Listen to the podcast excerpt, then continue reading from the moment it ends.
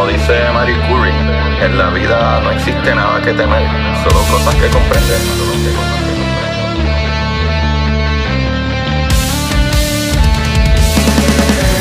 Recuerden correr y buscar la manera de aprender que más le divierta.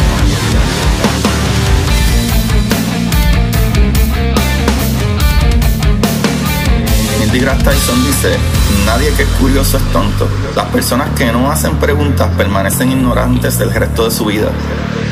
Y para ustedes, esto es curiosidad científica.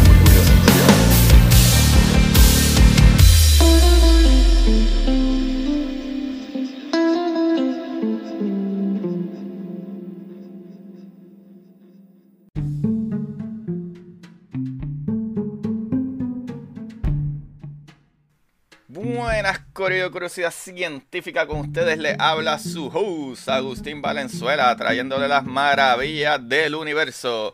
Y Corillo este día ustedes dirán adiós pero está saliendo capitulito jueves pues sí mis amores esto es un capítulo especial.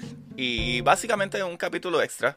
Eh, creo que esa sería una mejor explicación. Pero es que mano he estado viendo que siguen saliendo noticias y noticias y noticias bien importantes de la ciencia de NASA y de todas estas cosas.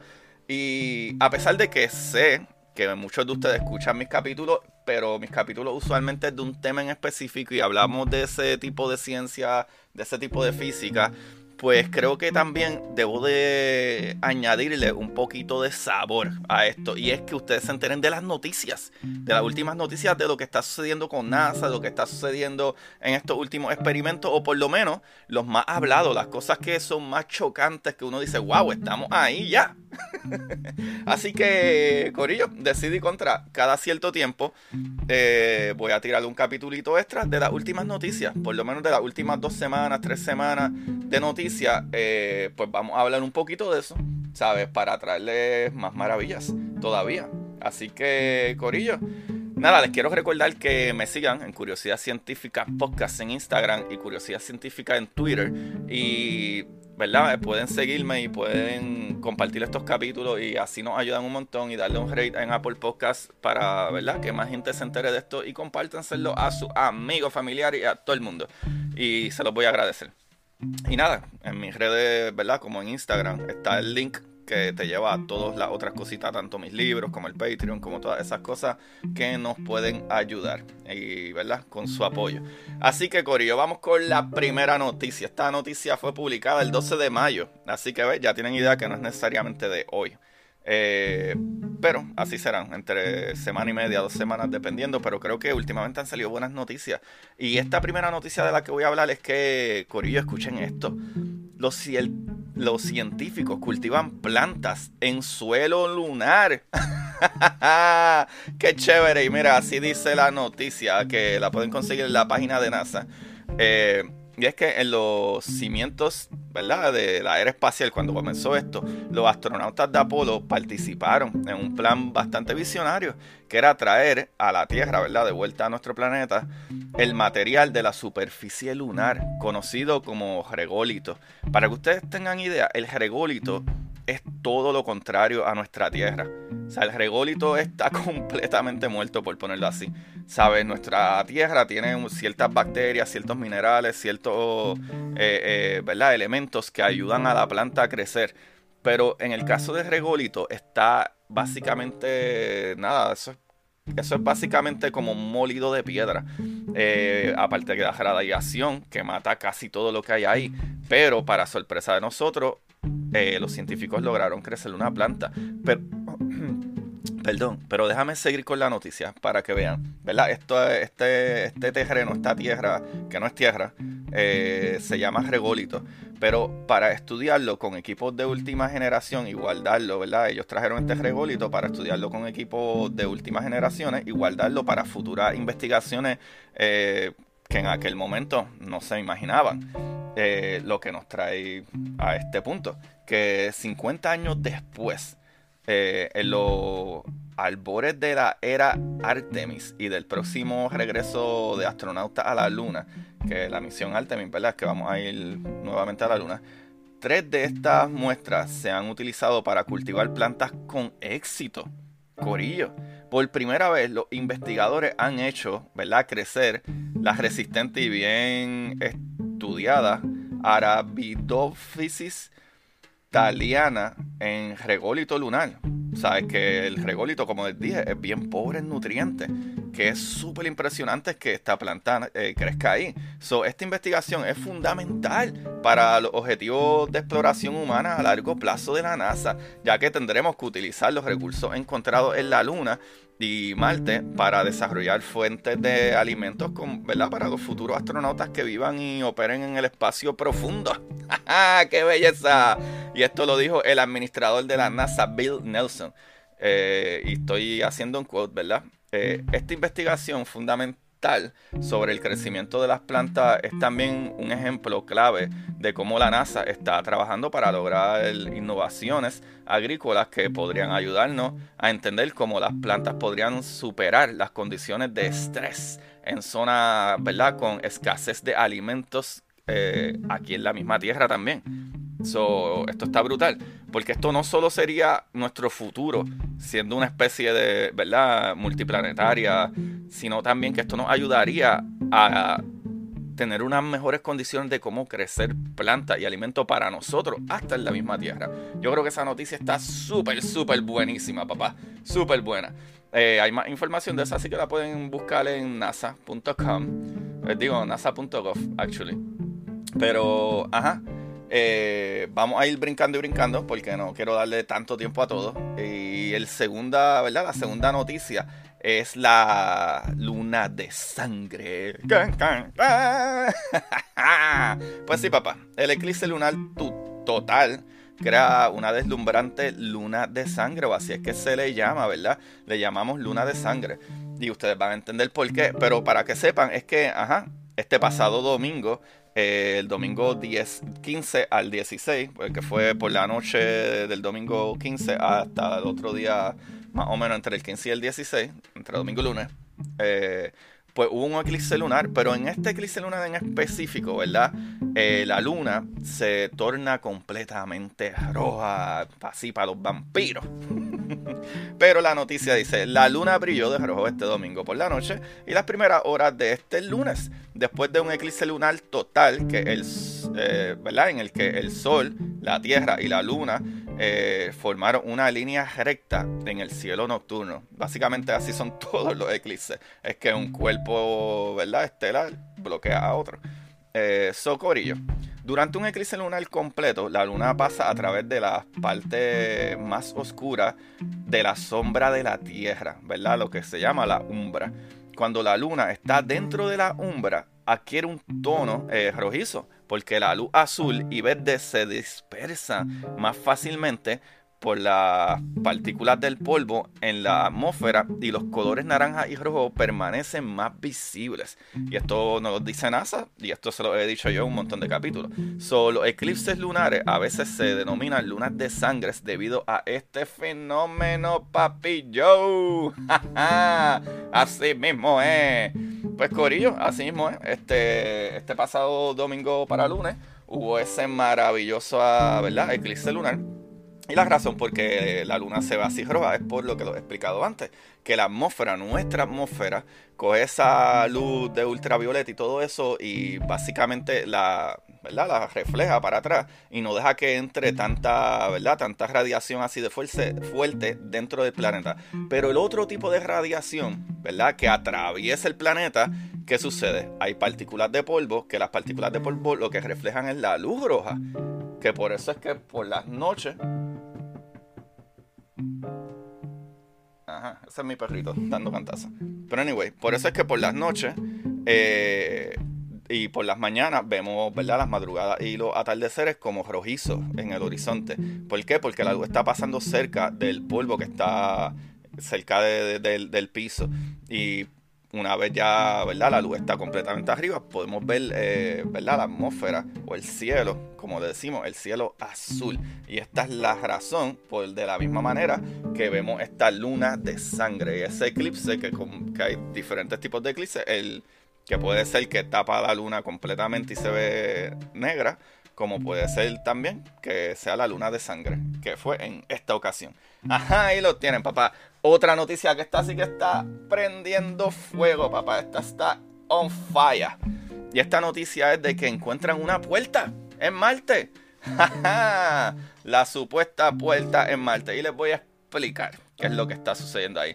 La explicación sobre la misteriosa formación de una foto del planeta rojo. En estos días, ¿verdad? Eh, básicamente ayer se volvió loca las redes porque aparentemente, eh, ¿verdad? NASA publicó eh, una foto de el rover Curiosity que ¿verdad? está tomando y parece como si hubiera una forma de una puerta, una entrada. Pero ¿qué sucede con esto, Corillo? A partir de la publicación en el internet, algunas personas comenzaron a teorizar sobre su forma y su apariencia, que es una entrada, que es un pasadizo y etcétera. Pero ustedes van a ver, Corillo. Para lo que muestra la foto tomada por el robot eh, Curiosity, el cual envía información de Marte desde el terreno, ¿verdad? Desde, ¿sabes? Curiosity está ahí desde el 2012, ¿sabes? Y ya mismo van a ver la explicación lógica, ¿verdad? El Curiosity lo que hace es tomar imágenes, fotos y videos y etcétera y nos los envía. So, según la NASA, todo es cuestión de perspectiva.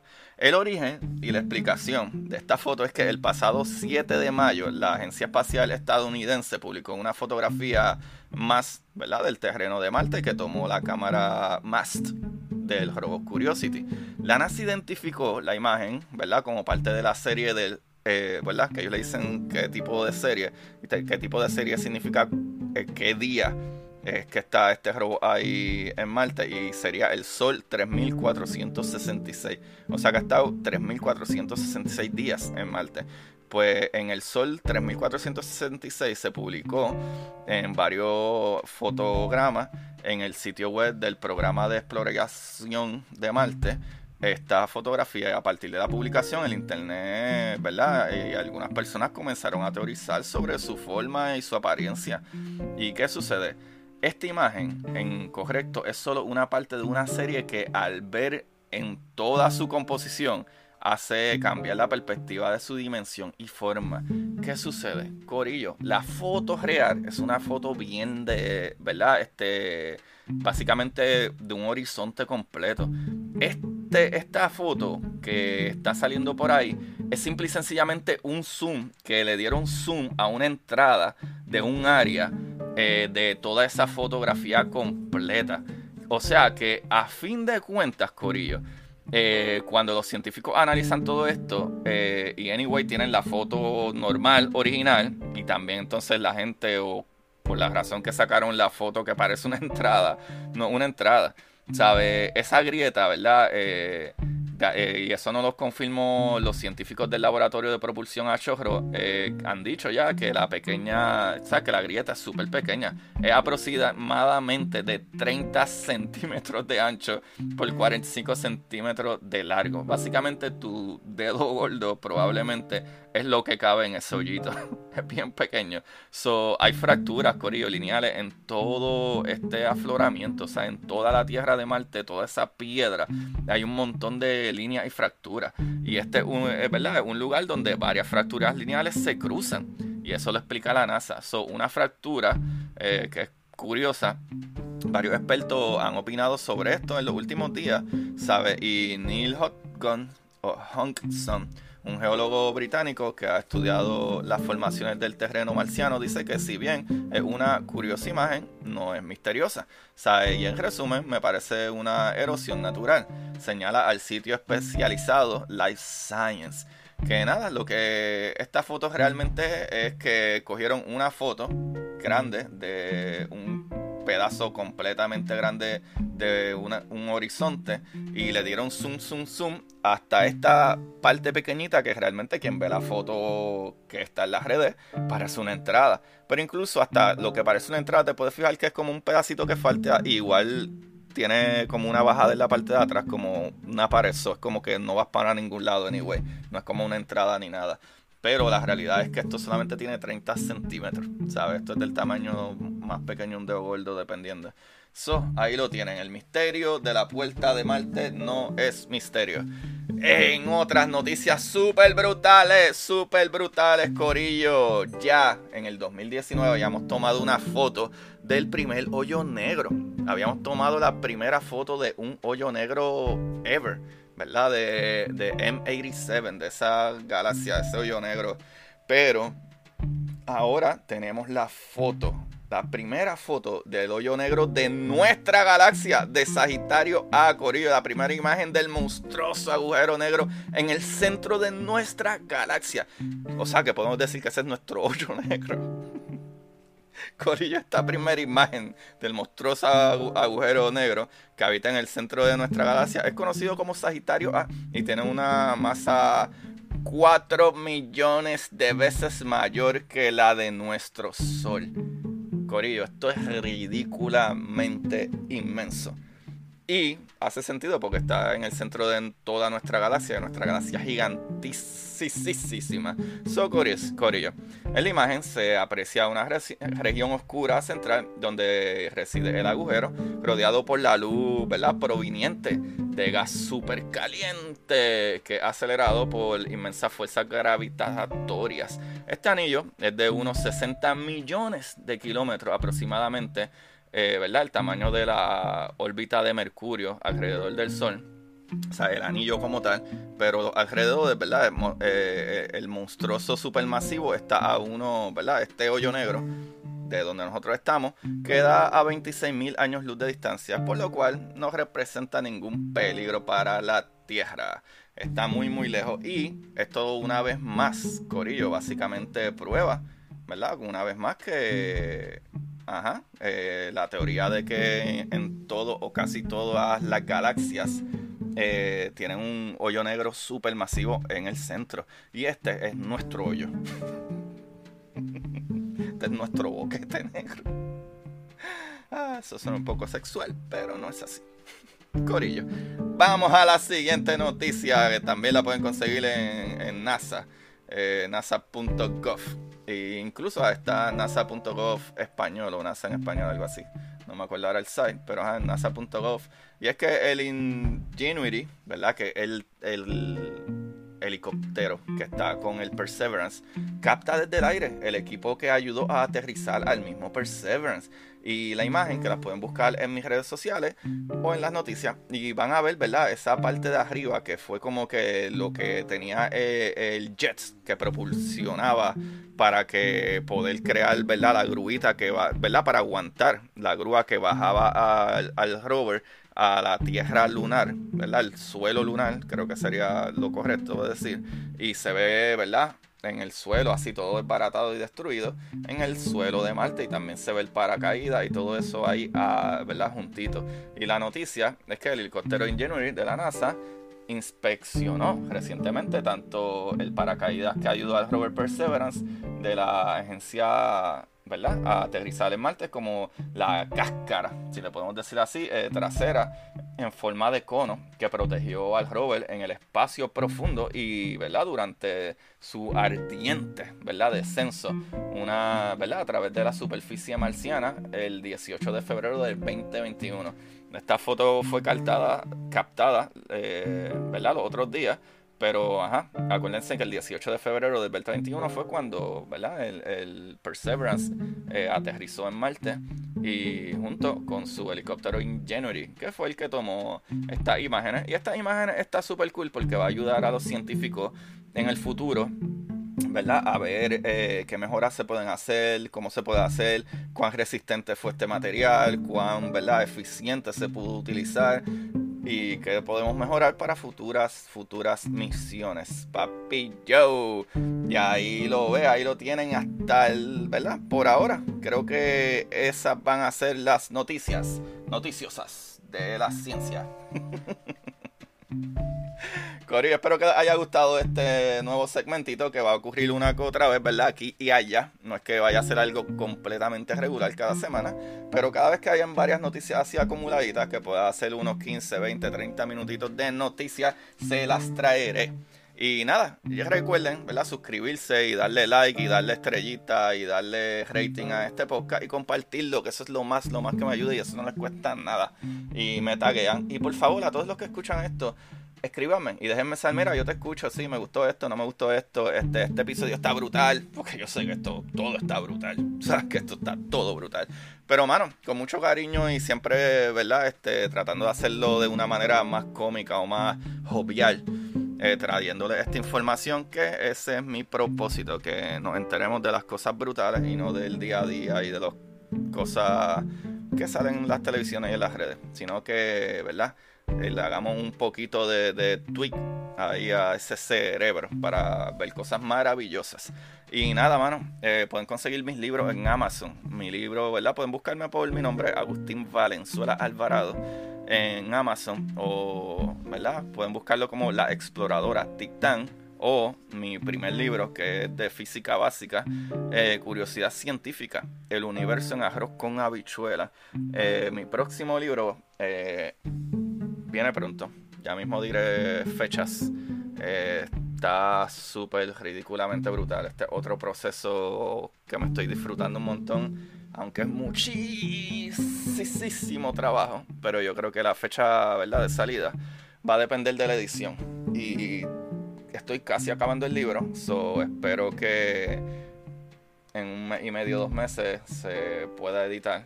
Imagino que ya para finales de mayo el libro debe estar terminado o principios de junio y espero que en menos de dos meses la edición y eso salga para que tengan la segunda parte de la saga de la exploradora. Así que ahí lo tienen, Corea. Y la exploradora, ustedes dirán, ¿qué es eso? Pues la exploradora, Titán, eh, un libro de ciencia ficción.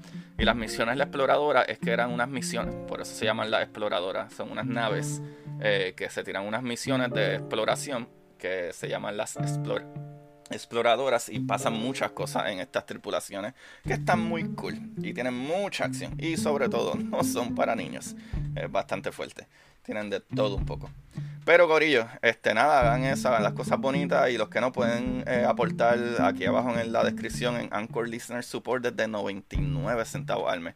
También pueden ir al Patreon, patreon.com slash Agustín para mis historias cortas, de historias ¿verdad? de, de 3.000, 4.000 palabras dependiendo. Eh, que están súper brutales. Hasta ahora el feedback está súper bueno. La gente se lo agradezco un montón. Y ahí me apoyan también. Y cada dos semanas van a tener una historia súper brutal. Que no tiene que ver nada que ver con mis libros. En lo absoluto. Pueden ir desde ciencia ficción hasta... ¿sabes? el último que salió en verdad es de un psicópata. un sociópata. So, está en todos los lados. Lo que salga de mi mente lo pongo en un papel y por ahí se va. Desde fantasía, ciencia ficción, este you name it, drama, están, tan brutales. Y así pues me pueden ayudar, pero sobre todo, como dije, compártanlo y déjenme saber. Así que, Corillo, muchas gracias, se me cuidan y hasta la próxima. Recuerden siempre buscar la manera de aprender que más la revierta. Bye.